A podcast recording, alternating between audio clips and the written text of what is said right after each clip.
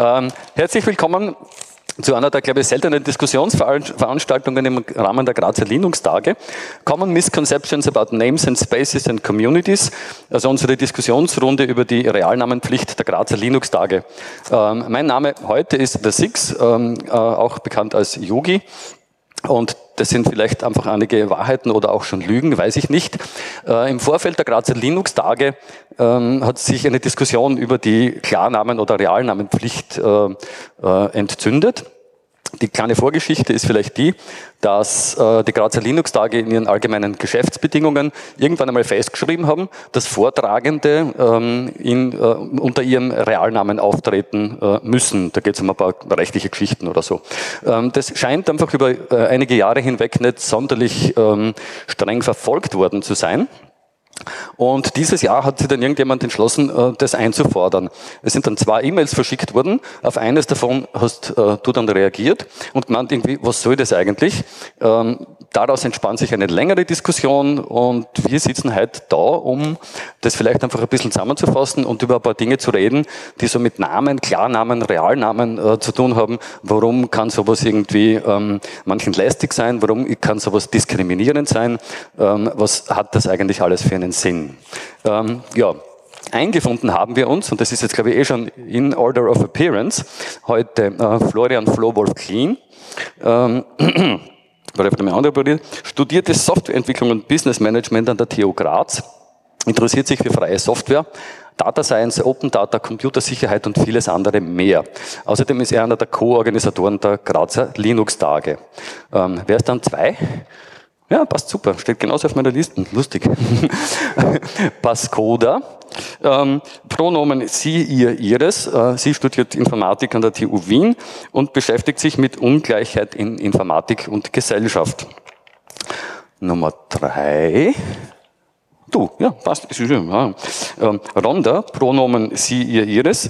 Äh, Rhonda ist Mitbegründerin der den Linux-Tagen zugrunde liegenden Linux-Wochen, Debian-Entwicklerin seit dem Jahr 2000, Systemadministrator und Systemadministratorin. Ähm, sie schreibt in ihrem Blog unregelmäßig über ihre Transition, Musik und freie Software. Und Nummer vier wird dann McLemmon sein. Er ich zitiere, der klischee-privilegierte alte weiße Mann in der Runde und somit Teil des Problems, aber nicht der einzige, würde ich sagen, ähm, macht nichts mit Linux, dafür seltsame Dinge mit Macs und diversen BSDs, ist seit mehr als 20 Jahren als Sys-Admin tätig und kümmert sich da auch um diverse Community-Infrastruktur. Aktiv im Chaos Computer Club Wien, C3W, Crypto Party Wien, dem Better Crypto Project sowie dem BSD-Stammtisch in Wien, darf nicht programmieren und soll weder Software noch Hardware angreifen, da er überall Bugs Bugs findet. Über das mit dem darf nicht programmieren, würde ich dann gern später mit dir noch reden. Ähm, ja, wir steigen jetzt einfach direkt einmal ein und ähm, du hast das Los der, der Start, äh, des Starts gezogen, warte mal, aber äh, die Folie haben wir nicht da, gell? Hm. Gibt es die Folie noch oder? Ist angeschlossen, sollte da sein. Ähm, auf dieser Folie projizieren wir kurz einfach ein paar so Dinge wie ähm, damit die Diskussion äh, wird, wie sie sinnvoll sein sollte, nämlich ähm, ähm, solidarisch und respektvoll, ähm, würden wir vorschlagen, dass ähm, wenn ihr der Meinung seid, das, was gerade gesagt worden ist, ist super, dann macht so. Wenn ihr der Meinung seid, das ist jetzt eher, eher weniger cool oder ihr lehnt das ab, macht so. Wenn sich jemand von euch oder jemand von euch zu Worten melden möchte, dann zeigt das mit dem Finger an und wenn es um eine Ad-Hoc-Wortmeldung oder ein kurzes Kommentar geht, macht bitte so. Und das werden wir jetzt dann demnächst innerhalb der nächsten fünf Minuten da äh, auf der Projektion finden. Ähm, ja, Nein. es kann sein, dass du drüben stehen bleiben musst.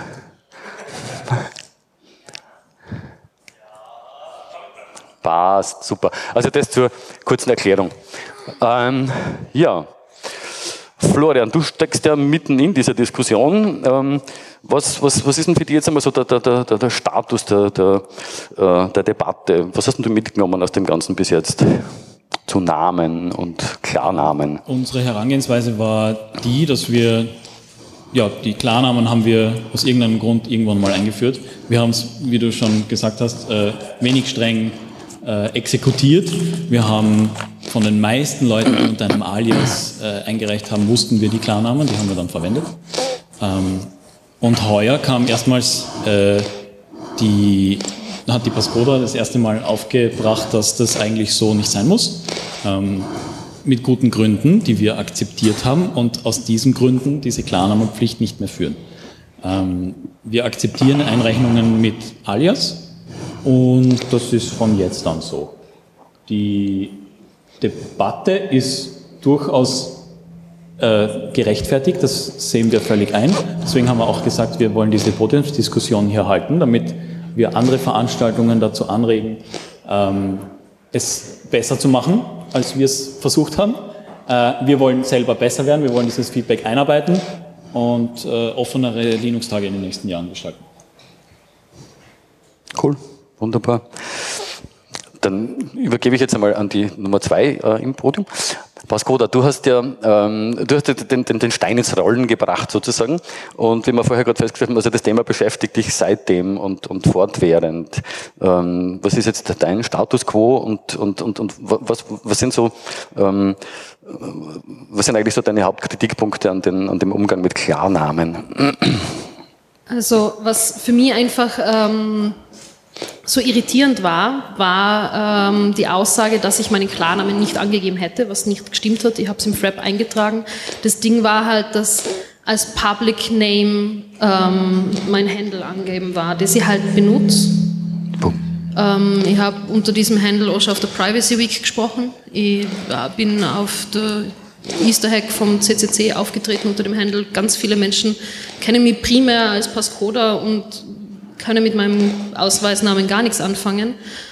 Und ähm, ich habe es einfach nicht verstanden, warum da mein Klarname stehen muss. Und ähm, die Kritik, die ich halt dran habe, ist einerseits, es war halt der Begriff Realname suggeriert, dass, dass mein Handle nicht real wäre oder halt nicht irgendwie irgendwelchen Anforderungen entspricht. Aber wie gesagt, es gibt halt Menschen, die mich genau nur unter dem Namen kennen und ich reagiere auf den Namen und that's as real as a name gets. Und ähm, andererseits gibt es halt Menschen, die den Namen, der auf ihren Ausweisen draufsteht, halt bewusst nicht benutzen, weil sie halt überhaupt nichts mit dem Namen verbinden. Und ich habe, ja, es war für mich einfach nicht verständlich, warum gerade auf einer Konferenz, wo es um freie und offene Software geht, wo viele Menschen nicht mit ihrem Ausweisnamen agieren, warum da so ein Fokus darauf gelegt wird. Genau, ausgerechnet hier. Ähm, wie bist du in die ganze Diskussion hineingekommen, Ronda? Was war dann? Ähm, ja, ich bin eben auch darüber gestolpert, dass, dass diese Real-Name-Pflicht da ist und, und bei Zugangs... Äh, auch im Prinzip, ja, was ist ein realer Name? Ich, ich verwende den Namen Ronda jetzt seit 13 Jahren. Ich habe ihn erst seit letztem Jahr in meinem Ausweis drin stehen. Ich arbeite seit drei Jahren unter dem Namen Ronda problemlos bei meinem Arbeitsgeber. Er wird ganz normal angenommen bei den Kunden auch. Also es, die, die Frage ist, ab welchem Zeitpunkt, also gerade bei mir ist eben das Trans-Thema sehr stark mit drin. Und da ist halt immer die Frage, ab welchem Zeitpunkt gilt man jetzt eigentlich mit seinem Namen als reale Person? Und das kann es nicht sein, dass das erst ab dem Zeitpunkt ist, wo es von den Behörden anerkannt ist im Ausweis. Mhm. Und das ist halt für sehr viele, es ist nicht immer möglich, die Ausweise für Transpersonen, ist es nicht immer so leicht möglich, die Ausweise zu ändern aber die Anerkennung muss halt schon irgendwo auch da sein. Und das war irgendwo der Punkt da, wo du dann in die Diskussion eingestiegen bist, äh, McLemmon, würde ich sagen, oder? Ja, grob, grob in etwa schon. Ähm, ich habe selber unter McLemmon die letzten Jahre auch bei den Linux-Tagen in Graz eingereicht, nur unter dem Namen. Äh, auch die Aufzeichnungen davon sind nur mit McLemmon beschriftet. Äh, ich so wie auch die Pascoda, ich reagiere auf den Namen, ich verwende das als Namen, ich stelle mich so vor. Viele kennen mich wahrscheinlich ausschließlich unter mhm. diesem Namen. Ähm, und äh, wenn irgendwo mein Ausweisname stünde, wüsste niemand, wer den Talk jetzt hält. Ähm, und äh, im, im Laufe der Diskussion kam dann, kamen dann halt auch, auch viele Fragen auf, äh, die dann wo ich gemerkt habe, ich werde jetzt anders behandelt, wenn ich die gleiche Frage stelle. Weil natürlich kann man dann mal rückfragen, so mit, nein, finde ich jetzt nicht so cool, weil wozu? Weil mich kennt man halt nicht unter meinem Ausweisnamen und ich werde aber nicht gefragt. Von dir wollen wir einen, einen, einen Wie hast du eigentlich wirklich, ja? und, und einen Ausweis vielleicht sogar oder das können wir jetzt so nicht machen, sondern bei mir war das so, nein, nein, eh, und von dir brauchen wir auch nichts, das passt schon so. Und da habe ich mir gedacht, so, warum werde ich anders behandelt? Das ist nicht okay. Das, ich, ich verstehe die Linux-Tage als Community-Event und da sollte es halt auch für alle die gleichen Regeln gelten und die gleichen Anforderungen an, an diese Sachen. Ich habe jetzt nicht gesehen, wer zuerst war. Ich, ich glaube so gerade Fotofinish. Was für mich halt wirklich ähm, faszinierend war, war die Aus. Also ich habe, wie gesagt, ich habe meinen, meinen Ausweisnamen und mein Handle zur Verfügung gestellt. Ähm, was für mich so faszinierend war, war dann die Aussage, wir haben nichts zu dir im Internet gefunden. Äh, ich habe dann mehrere Leute darauf angesetzt, einmal zu googeln, die mich noch nie gegoogelt haben oder halt in eine Suchmaschine ihrer Wahl einzuklopfen und die haben natürlich Dinge zu mir gefunden. Die haben Dinge unter meinem Klarnamen gefunden, die haben Dinge unter meinem Handle gefunden. Es war klar, dass ich als Person existiere. Das ist in der Kommunikation mit mir anders dargestellt worden. Es ist tatsächlich, also so, so frei nach dem Motto, wir haben nichts zu dir gefunden, du existierst nicht, gib uns irgendeinen Nachweis deiner Existenz, literally. Wir haben keinen PGP-Key von dir gefunden, schick uns doch bitte ein Ausweisdokument per E-Mail. Und ähm,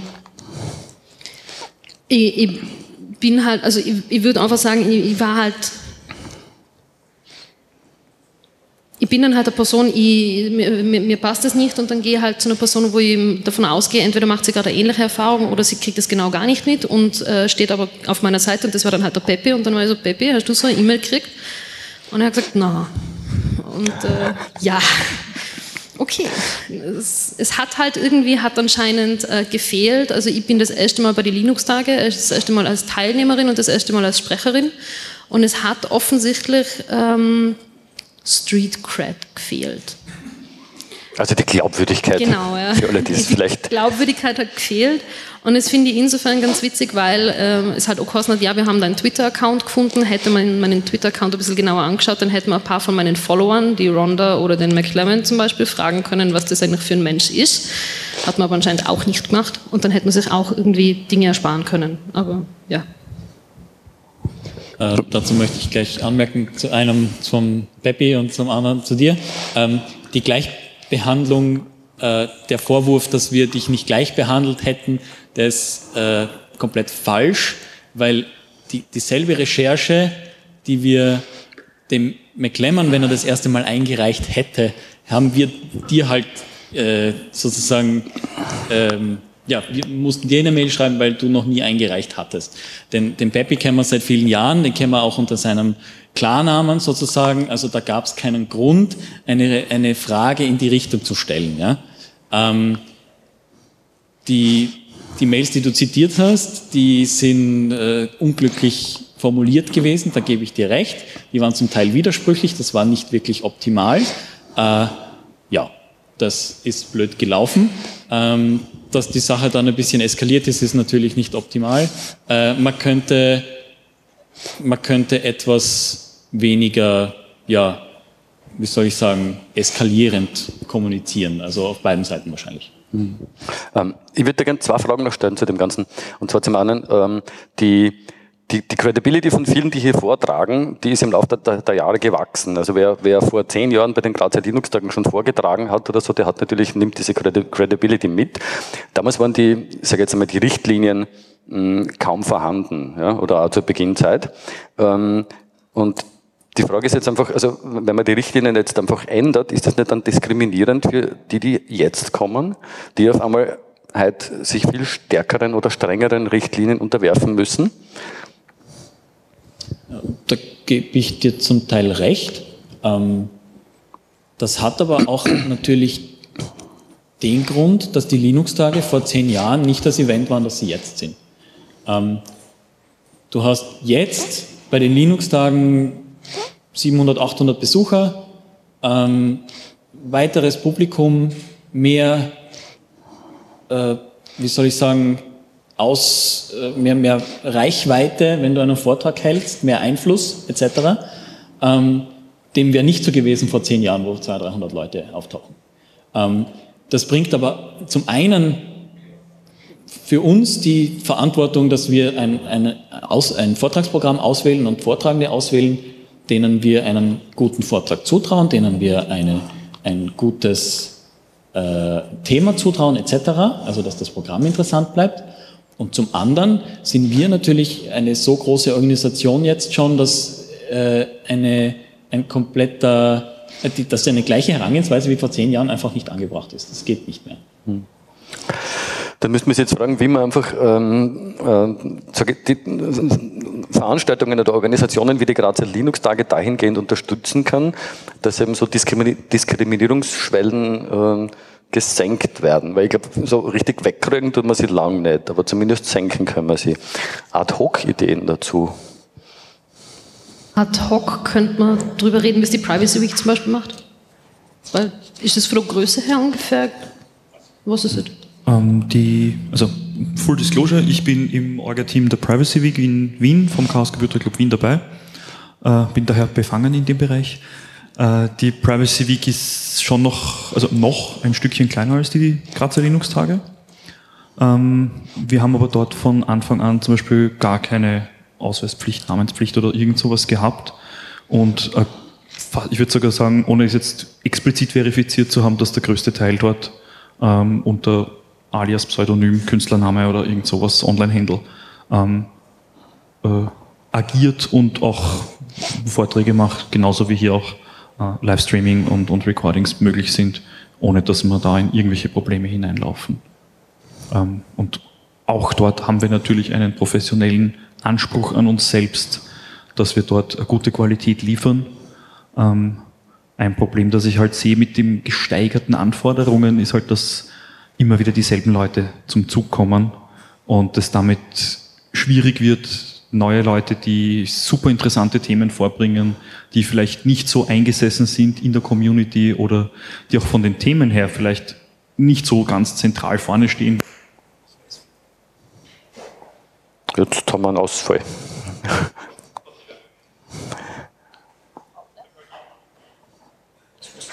Alle Batterien leer.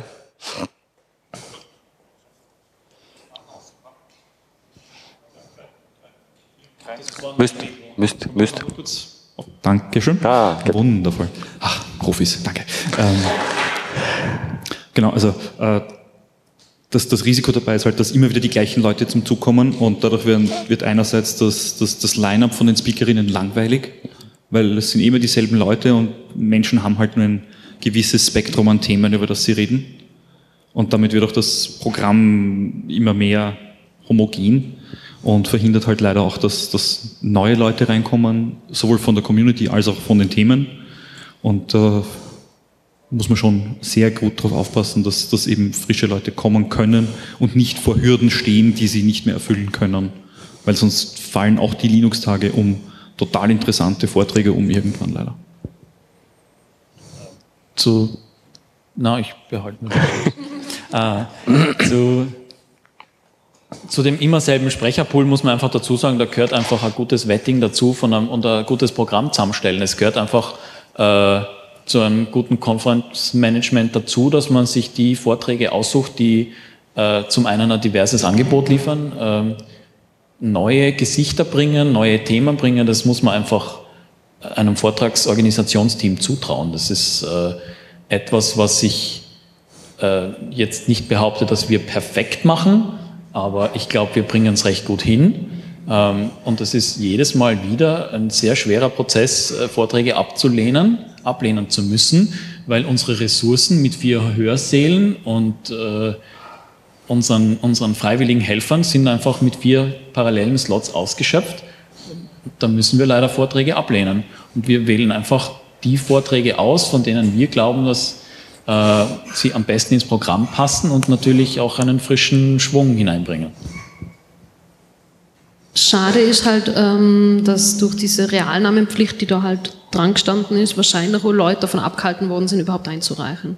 Also da muss man sich auch im Klaren drüber sein, dass halt Ähm, manche Leute sagen, ja, unter den Bedingungen möchte ich halt nicht einreichen und dadurch hat man sich dann halt auch potenziell interessante äh, Sachen selber weggenommen, muss man dazu sagen. Also das ist halt eine Form von Gatekeeping.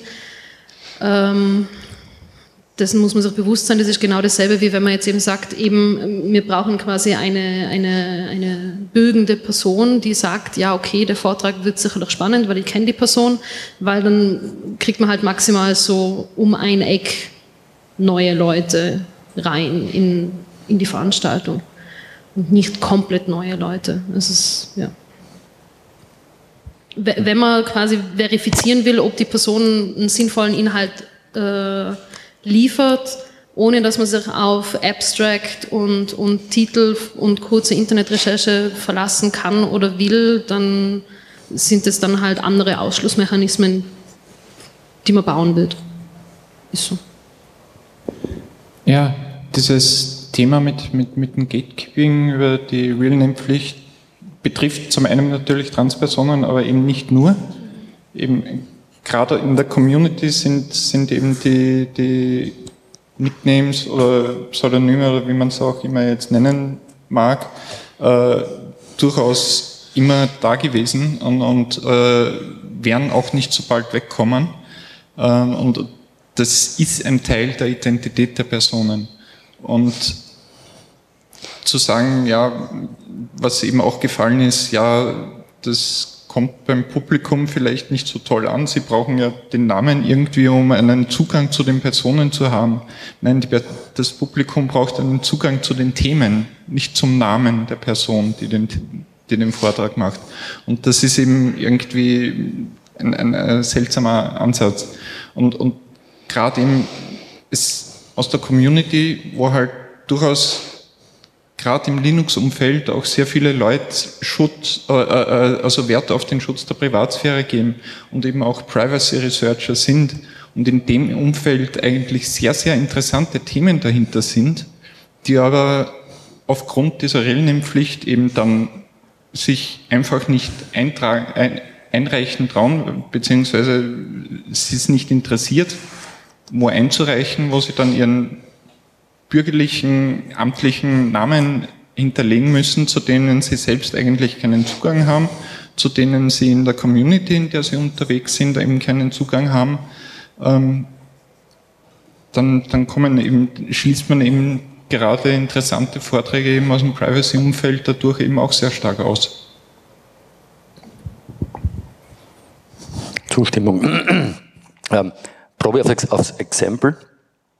Wer von euch im Publikum ähm, ist der Meinung, dass es völlig ausreichend ist, ähm, einen Nickname, einen ähm, äh, Twitter-Handle oder so für einen Vortrag äh, als Namen zu haben und das ist glaubwürdig? Ja, ich glaube, das äh, ist ziemlich gut. Also ich würde mal sagen, also das widerlegt auf jeden Fall irgendwie die eine These. Ich weiß nicht, wie ihr auf das kommen seid oder so. Ähm, da gibt es eine Anmerkung. Brauchen wir ein Mikrofon fürs Publikum? Äh, ja, du kriegst gleich eins von, von der Bühne. Test. Ähm, auch eine Anmerkung, es gibt auch Leute, die wollen mit Themen vortragen und so weiter und die wollen absichtlich ein Pseudonym, ein Nickname, was auch immer angeben, weil sie halt wegen Arbeitgeber zum Beispiel nicht, äh, dass der weiß, dass er da Vorträge dazu ein Thema präsentiert, aus welchen Gründen auch immer. Und ich kenne da zum Beispiel eine Person, die das so macht, weil sie halt nicht will, dass ihr Arbeitgeber weiß, was sie halt für Themen vorträgt, die halt vielleicht passen mit, der Arbeitgeber, mit Arbeitgeber oder so weiter. Das ist auch zu beachten. Vielleicht die auch nicht irgendwie problematisch sind oder so weiter, aber vielleicht dennoch nicht will, dass es irgendwie in Verbindung kommt. Das gleich zwei Einwände. Gut. Das sind äh, durchaus Punkte, die, die, denen ich absolut zustimmen kann. Das äh, bin voll bei dir. Äh, sehe völlig ein, dass man unter Umständen Themen hat, die vom Arbeitgeber so nicht äh, gut geheißen werden und dann will man unter anderem Namen auftreten, ist ganz klar. Ähm, und das sind Punkte, die wir absolut akzeptieren und deswegen gibt es diese Realnamenpflicht im Programm auch nicht mehr. Also wir haben diesen Punkt gekickt, das möchte ich nochmal klarstellen. Ähm, wir, das ist äh, gestrichen und wir, wir haben nicht vor, Realnamenpflicht einzuführen. Ähm, das ich, ich habe die Argument äh, oder den Diskurs im Vorfeld sehr spannend gefunden, weil das Punkte waren, die wir einfach nicht beleuchtet hatten. Mhm. Ähm, und die Kritik war absolut berechtigt und deswegen ist der Punkt auch weg. Also ich finde das mal sehr gut, dass der Punkt weg ist. Ich wollte nur noch anmerken, da können nicht, nicht nur Arbeitgeber oder sowas dazu, da können auch Stalking-Opfer dazu. Ich habe das da können auch Stalking-Opfer dazu, da können nicht nur Leute, die vom Arbeitgeber anonym ah. bleiben wollen oder sowas, sondern da können auch eine ganz andere Gruppe mit dazu. Es, es gibt viele Gründe, wieso man seinen Namen nicht, äh, also seinen Klarnamen nicht nennen wollen würde. Ja, also ja, das gehört natürlich auch dazu. Die Sache zum Arbeitgeber geht aber auch in die andere Richtung. Also nicht nur, dass der Arbeitgeber nichts davon wissen sollte, aber dass es eigentlich zum Teil auch zum Schutz für den Arbeitgeber ist, dass worüber man vorträgt, nicht unbedingt auf die Arbeit zurückfällt. Bitte. Ich möchte noch mal ganz kurz auf das eingehen, was Ronda gerade gesagt hat. Äh, ich gehe dem nicht hundertprozentig d'accord, weil ich finde schon ganz wichtig, dass die Namen in den Artikeln oder in den Themen ganz groß sogar äh, äh, deklariert sind. Ob das letztendlich der Real Name oder der Nickname ist, das ist letztendlich egal, aber ich finde es wichtig, dass ich mich zu der Person, die was ein Statement abgibt, auch informieren kann, um das Ganze kritisch auch zu hinterfragen.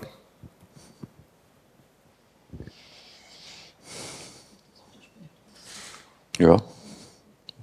Ich, damit ich sicher bin, dich richtig verstanden zu haben, du meinst, du möchtest dir aus dem Programm eine, eine Referenz zur vortragenden Person holen können, mit der du dann selber online schauen kannst, redet die Person so wie ich gern Topfen oder ähm, hat die vier Titel und zwölf Jahre studiert und da kann ich sicher sein, dass die sehr akademisch über ein Thema reden wird, also fachlich kompetent ist. Ich ist kann, das, was du meinst? Oder? Ist ungefähr richtig. Ich kann mich weitergehend informieren über das äh, Thema und, und wer vorhin spricht äh, äh, und ja, kann mir dementsprechend auch meine Meinung dann bilden.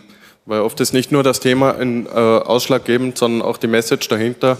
Und es kommt immer darauf an, wer die Message verbreitet, ob, dem, ob man dem Ganzen vielleicht auch ein Missverständnis zurechnen kann oder nicht. Gut, zur Kompetenz gab es ja auch im Vorfeld äh, durchaus ein bisschen Diskussionen immer wieder. Auch jetzt in, in unserer Diskussion, es ging ja nicht nur rein um diese Klarnamenpflicht, äh, die zum Glück gefallen ist, äh, sondern es, es gab ja auch mit dem, man bräuchte dann zu einem Thema Expertinnen oder Experten, die man einladen müsste. Da kann die Pascoda sicher noch kurz was dazu erzählen. Meinst du jetzt den Teil mit, äh, wir regen an, eine Diskussion zu machen? Okay. Das, das war ähm, die, die, Anregung einer Diskussion eben mit der Community, um zu schauen, mal, genau, ja. wie, wie, tickt die Orga, wie ticken wir, wie tickt die Community und passt das eigentlich eh alles zusammen oder gibt es da äh, quasi unterschiedliche Ansichten oder, oder Positionen. Das, das, war dann wieder der Teil, wo halt unterschiedlich kommuniziert worden ist. Also es hat äh, jemand einen Talk zurückgezogen mit den Worten und benutzt den Slot dann halt für eine Diskussion zum Thema, es war halt sinnvoll. Ähm, und ihr habt dann ja jetzt eh schon Leute gefunden, die sich mit dem Thema auskennen und dann bist du gefragt worden, ob du die, so, also das machen möchtest. Das war, glaube ich, eine Spur anders der Talk wurde zurückgezogen, weil, weil es geheißen hat, wir sind so böse und ekelhaft zu dir. Ähm, was in keiner Weise irgendwie böse und ekelhaft gemeint war, das war einfach äh, Misskommunikation. Ähm, und der Slot wurde dann gecancelt und der Beppi hat eine Diskussion angeregt zu dem Thema, worauf wir hingesagt haben, okay, unser Programm ist gestanden zu dem Zeitpunkt, wir haben einen Slot frei, wir können diese, diesen Vorschlag annehmen und den gecancelten Slot dafür hernehmen rauskramen, Peppi? Oder? Äh, nein, nicht, nicht jetzt, glaube ich. Erstens, ich hasse E-Mail. Ich habe schon Vorträge darüber gehalten, ja. wie, wie sehr ich E-Mail hasse. Ich krame da jetzt nicht in alten E-Mails rum. Ähm, aber ja, ich habe versucht dann eben aufgrund, äh, nachdem ich festgestellt habe, da gibt es offenbar aus meiner Betrachtungsweise, wie ich glaube, dass die Community das sieht und wie ähm, manche E-Mails von der Orga, also ich schere euch jetzt gemeinerweise natürlich unzulässigerweise über einen Kamm, äh, aber äh, kam halt bei mir an, so mit, okay, da gibt es jetzt diverse, sehr unterschiedliche Ansichten und ich habe halt mal angeregt, naja, vielleicht wäre eine Diskussion von allen einmal irgendwie angebracht, dass wir mal schauen, sind wir wirklich so unterschiedlich in unseren Ansichten oder rennt da nur irgendwo was schief? Ich hatte auch teilweise den Eindruck, dass innerhalb des Orga-Teams die Ansichten durchaus sehr weit auseinandergehen, was, was viele der Diskussionspunkte, die wir in sehr vielen E-Mails hatten, äh, durchaus nicht sehr homogen waren. Also dass das wirklich unterschiedliche Ansichten waren. Naja, natürlich, wir sind äh, über zehn Leute im Organisationsteam, da kannst du nicht eine, eine gemeinsame Ansicht vertreten. Das wäre auch ganz, ganz schlecht für, für die Linux-Tage, weil wir dann äh, irgendwie alle in eine Richtung rennen. Das wäre nicht der Sinn der Sache. Ähm, die den Punkt unserer AGB, den wir hier diskutieren, äh, ist vor Jahren einmal gefallen. Das haben sich Mitglieder seither wieder geändert etc. Ähm, die, die Diskussion ist eine laufende und ist äh, fließend. Da gibt es keine, hm, keine ganz klaren Punkte. Das wird immer es wird immer viele Ansichten geben und wir müssen uns halt auf irgendeine Art und Weise, wie wir die Linux-Tage umsetzen wollen, einigen gemeinsame Policy entwickeln irgendwie. Ja, also natürlich. ich glaube, das muss, ist ja. Man muss einen gemeinsamen mhm. Konsens finden, weil man, man, man steckt sehr viel Zeit und Arbeit in ein Event, das man die kriegt man nicht bezahlt. Das machen wir ehrenamtlich aus Überzeugung an der Sache. Wir wollen, wir wollen freie Open Source Software unterstützen, Open Source Hardware unterstützen und wir, wir machen das, weil wir, weil wir an die Idee glauben und das nicht, weil wir, weil wir gut bezahlt werden für das. Wir sind alle ehrenamtliche Helfer und Organisatoren. Wir, wir arbeiten mindestens ein halbes Jahr im Vorhinein intensiv daran, diese, diese Linux-Tage geschehen zu lassen. Und das machen wir nicht einfach irgendwie. Wir versuchen da einen gemeinsamen Konsens zu finden, eine, eine Richtlinien und Regeln, damit das Arbeitspensum ein handelbares bleibt, ohne irgendwie eine gemeinsame Linie laufen einzelne Tasks, die erledigt werden müssen, einfach komplett aus dem Ruder. Und wir müssen äh, solche gemeinsamen Richtlinien einfach erarbeiten. Äh, in diesem einen Fall ging das halt äh, in die falsche Richtung und das war nicht sinnvoll, was ich voll einsehe. Ähm, ist auch geändert und wir kommen ohne, ohne solche, solche Regeln, muss ich jetzt sagen, äh, nicht durch, weil, weil es einfach, der eine macht das und der andere muss es wieder gleichbügeln oder in eine andere Richtung dirigieren, das funktioniert nicht. Das war aber, glaube ich, auch nicht wirklich der Kritikpunkt jetzt irgendwie. So, Dann ja. habe ich die Frage ja. nicht ganz. Ja, ja. Aber ja ähm, was mir ein bisschen, äh, ich habe heute ein Gespräch mit dem Worf dazu, zu dem Thema auch gehabt. Ähm, und was ich da gesagt habe, äh, war in etwa, ähm, dass ich das Gefühl gehabt habe, dass die Kritik an dieser Policy ein wenig als Kritik am Event an sich angekommen ist und, und teilweise aufgrund dessen irgendwie die Rückmeldungen auch äh, manchmal etwas scharf waren. Ähm, ich bin sehr stark der Meinung, dass die Linux-Tage in Graz einer der besten Linux-Veranstaltungen sind, die wir in Österreich haben, qualitativ hochwertig, Vergleich zu den anderen, die wir in Österreich so haben. Und auf der anderen Seite, Kritik muss eben trotzdem möglich sein. Und, und, und ich glaube, wir haben generell oftmals ein Problem mit Kritikkultur und Kritik annehmen zu können. Und ja. diese nicht gleich als, als Kritik an der Sache als Ganzes zu sehen, sondern eben wirklich auf die Sache konzentriert wahrzunehmen und, und damit zu arbeiten. Und das ist, glaube ich, was, was wir alle etwas lernen müssen. Äh, ich glaube, aber wir haben die Kritik ja angenommen, oder nicht? Ja, ja. Ja, okay. Ja, aber, aber du meinst, Kritikkultur im Allgemeinen sollte ja, in, verbessert im, sein? Es ist die Art und Weise, wie, wie die Mails retour gekommen sind, waren teilweise irgendwie auf, auf einer Ebene, wo, wo die Leute es, wie, es ist rübergekommen, dass sich die Leute komplett in Frage gestellt gefühlt haben, was es aber nicht war. Ich glaube, der, der, den Zeitpunkt der Mail-Kommunikation, den du ansprichst, das war der Zeitpunkt, an dem zuerst einmal irgendwie so halt Gegenwind, der, das erste Gegenlüfterl, muss man sagen, äh, geweht hat. Äh, das war noch der Zeitpunkt, wo wir halt der Meinung waren, oder meine Kollegen der Meinung waren, äh, dass dieser Punkt fest durchzusetzen ist. Dass das äh, unsere ganze Organisation über den Haufen wirft, wenn wir, wenn wir das anders machen. Äh, Und da war es einfach noch nicht bei uns so weit, dass wir genug realisiert haben, dass wir diesen Punkt ändern können. Und das, das braucht einfach ein bisschen Zeit. Die, die, die Mails, die, die sind in zwei, drei Tagen oder was durch die Gegend gegangen und das passiert bei uns äh, berufsbegleitend. Das heißt, das passiert abends, wenn man schon ausgepowert ist, wenn man, wenn man von der Arbeit heimkommt, dann setzt man sich dran und organisiert die Grazer Linux-Tage. Und wenn dann, äh, wenn du nicht nach Programm abarbeiten kannst, was du zu tun hast, sondern dann dir spät abends noch Gedanken machen musst, was musst du jetzt an deinem Regelwerk ändern, damit das so über die Bühne geht, dass es allen passt und dass alle Kritik eingearbeitet ist. Das kostet sehr viel Zeit und Nerven. Und ähm, das war, glaube ich, der Punkt, wo das einfach noch nicht so klar war, dass wir diesen Punkt einfach ändern können und dass das dann äh, ja für alle leichter ist.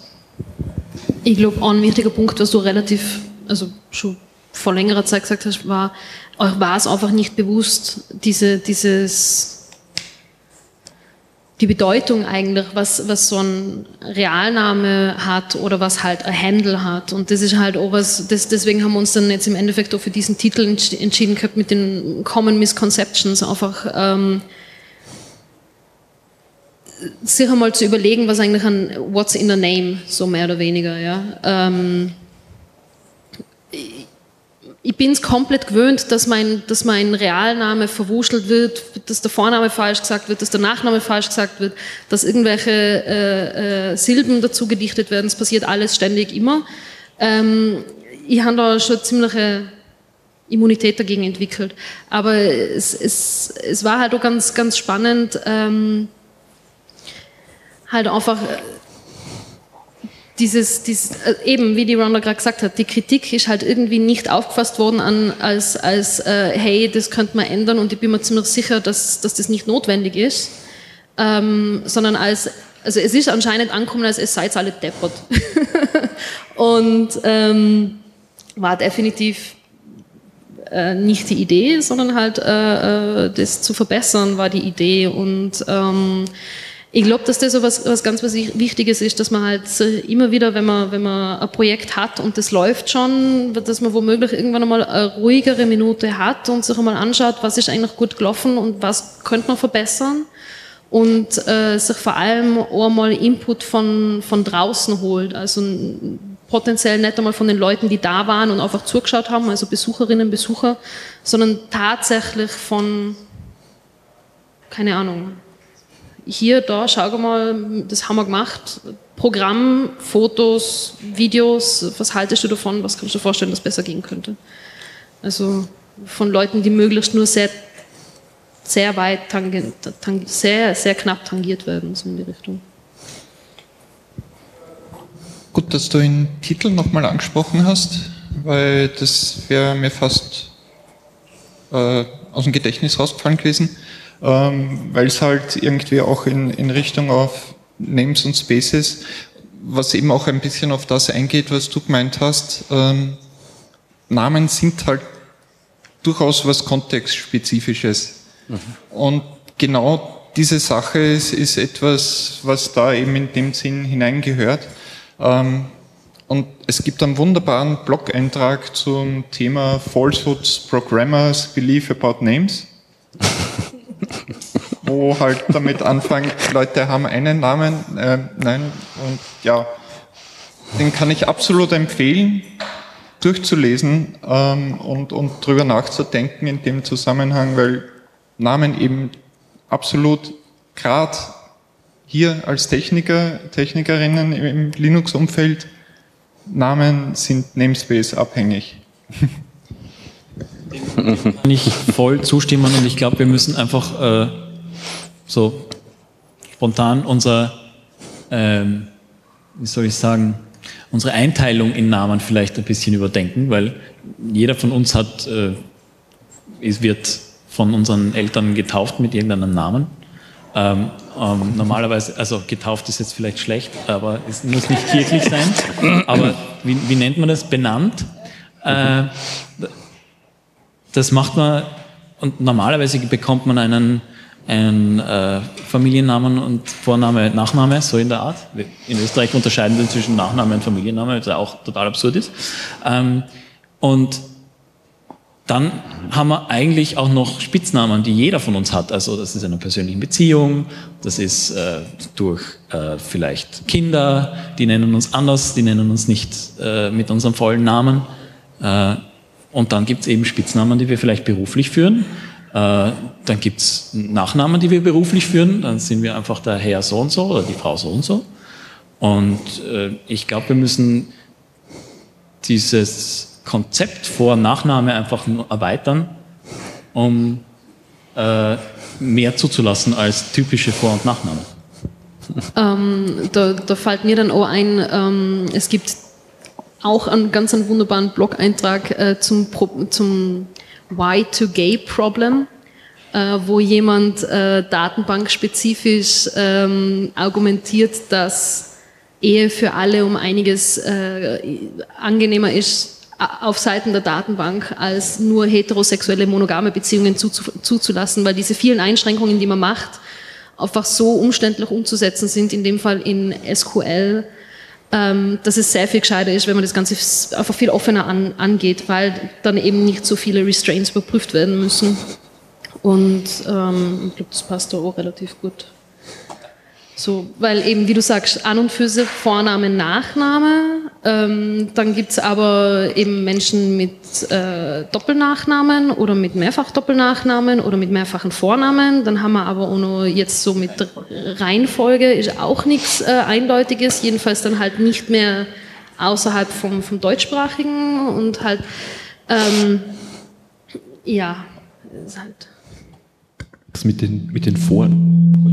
Ups. Das mit den Vornamen funktioniert schon in Deutschland nicht mehr, ja. weil in Österreich sind Vornamen gleichwertig. In Deutschland ist das zum Beispiel schon nicht mehr der Fall rechtlich. Ähm, also das, das, das geht sehr, sehr viel schneller, dass das kompliziert wird und Dinge nicht mehr zueinander sich mappen lassen. Ja. Äh, in Österreich darfst du jeden deiner äh, kann noch, noch näher zum Mikro gehen, dass man es runterpegeln kann. In Österreich darfst du jeden deiner mehreren Vornamen gleichwertig verwenden. In Deutschland musst du den ersten nehmen. So, wenn es um so Behördenkrempel geht. Äh, ich, ich höre an sich auch auf Root, wie viele von uns hier wahrscheinlich. Also, so gesehen, sehr kontextabhängig mit den Namen. Ich habe die Chance verpasst, ihn als zweiten Vornamen eintragen zu lassen. Das wäre extrem passend gewesen. Wir können zusammenlegen. Wir haben noch fünf Minuten. Ähm, das heißt, es gangerten Sie jetzt so ähm, Schlussstatements von allen aus oder vielleicht noch irgendwie kurze Einwände aus dem geschätzten Auditorium. Kann ich zum Segen. Ne? Ähm, ja, dann erzählt vielleicht einfach abschließend, um das Ganze noch ein bisschen so ausklingen zu lassen, was Namen, äh, was sind Namen für euch persönlich? Eure Namen, andere Namen, wie steht ihr zu Namen, was bedeuten Namen? Wie würdet ihr Kinder benennen? Wie habt ihr Kinder benannt? Ähm, Namen braucht man halt, um Dinge benennen zu können. Ja? Sagt das Wort irgendwie schon. Ohne einen Namen können wir über was nicht reden. Also ohne dass wir es benennen können, können wir nicht über Dinge reden oder wir tun uns halt extrem schwierig damit.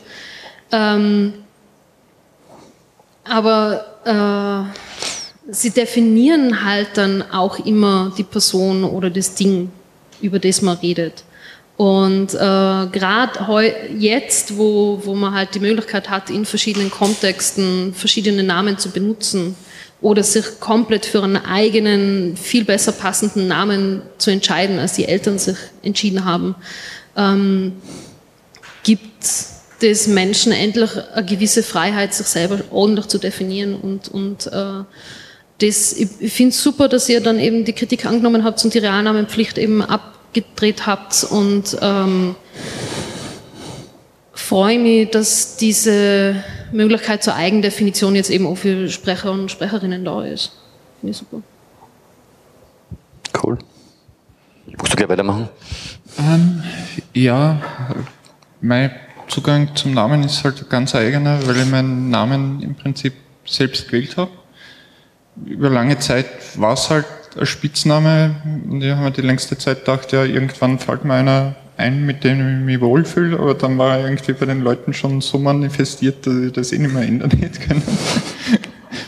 Und vom Keymaster von Debian, wie er meinen Key unterschrieben hat, hat er gemeint, ja, ich brauche von dir keinen Ausweis sehen, weil wenn du über die Jahre hinweg jetzt immer das gleiche äh, mit, mit der gleichen Identität aufgetreten bist, dann hast du es schon allein für den Einsatz dafür verdient. Aber das ist halt, läuft halt genau in diese Credibility-Schiene rein, die man irgendwo halt dann mal braucht. Aber wie man das Problem für, für neue Leute, die zur Community dazustoßen und, und sich halt auch angenommen, willkommen fühlen, lösen kann, den goldenen Schlüssel dafür habe ich halt auch nicht unbedingt. Außer halt den Leuten zu glauben, wenn sie einem den Namen sagen und dass das der Name ist, zu dem sie eine Beziehung haben. Ja. Ja, ich möchte eigentlich nur abschließend sagen, wir sind, äh, wir versuchen ein so offen wie mögliches Event zu sein, äh, dass wir unsere gemeinsame Leidenschaft von Open Source Software und Hardware irgendwie äh, fördern können, Leute soweit ähm, die Möglichkeit geben, ihre Ideen äh, vor einem Publikum äh, zu erläutern. Und äh, ich möchte noch einmal darauf hinweisen, wir haben äh, eine weite Feedback-Möglichkeit für die Grazer Linux-Tage, äh, sowohl was die persönlichen Feedbacks für die Autoren oder Vortragenden selbst betrifft. Also man kann zu jedem Vortrag einzeln Feedbacks geben. Das heißt, es gibt den Vortragenden die Möglichkeit zu wachsen an ihrem äh, Feedback, das sie vom Publikum bekommen. Als auch haben wir eine Möglichkeit, das Event generell zu beurteilen. Also was habt ihr gut gefunden, was habt ihr nicht gut gefunden. Und ich möchte äh, euch bitten, als Publikum ähm, diese Möglichkeit zu nutzen und mitzuarbeiten, dieses Event äh, zu verbessern. Ähm, auch möchte ich sagen, wir sind voll von Freiwilligen äh, organisiert und wir können jede Hilfe brauchen. Wenn ihr mithelfen wollt, wenn ihr lernen wollt, wie man so ein Event organisiert, äh, wir sind für jeden offen. Ihr könnt gerne zu uns kommen, wendet euch an jemanden in einem orangen T-Shirt oder mit Namensschild, wo Organisation draufsteht. Und dann, äh, wenn ihr euch für irgendein Thema interessiert, was äh, dieses Event besser macht, also das ist ein breites Spektrum, ihr könnt euch überall einbringen, meldet euch einfach, wir können Hilfe gern brauchen. Cool. Ja. Bitte noch. Ich, ich freue mich natürlich, dass es, äh, auch wenn die Diskussion, die im Vorfeld per E-Mail und per Twitter und auf Dollar Social Media passiert ist, durchaus hitzig war. Ähm, Im Endeffekt, glaube ich, war die Kritik berechtigt. Und ich freue mich halt sehr darauf, dass es darüber, dass es auch was gebracht hat, diese Kritik einmal auszusprechen und dass wir auch jetzt die Gelegenheit bekommen haben, hier eine Diskussionsrunde zu führen darüber, wo wir mal drüber reden können. Ähm, und ich glaube, es gibt auch in, in vielen anderen Bereichen noch ganz viel Diskussionsbedarf, weil im Endeffekt sind wir alle miteinander die Community, die das Event für uns alle ausmacht und wir können da alle dran mitgestalten. Insofern danke an das gesamte Orga-Team, das die, äh, die Grazer Linux-Tage möglich macht und danke an alle, die kommen und äh, da mitgestalten im Vorfeld, im, in der Nachbereitung oder auch während des Events. Genau. Ja. Gut, ähm, danke euch vielen, äh, danke dem Publikum für die Aufmerksamkeit und Teilnahme. Ähm, und ich würde sagen, ähm, wären wir besser darin, äh, zu kommunizieren und äh, Kritik zu geben und mit Kritik umzugehen. Das ist doch irgendwie fein, oder? Für die Zukunft. Bis zum nächsten Mal. Ciao.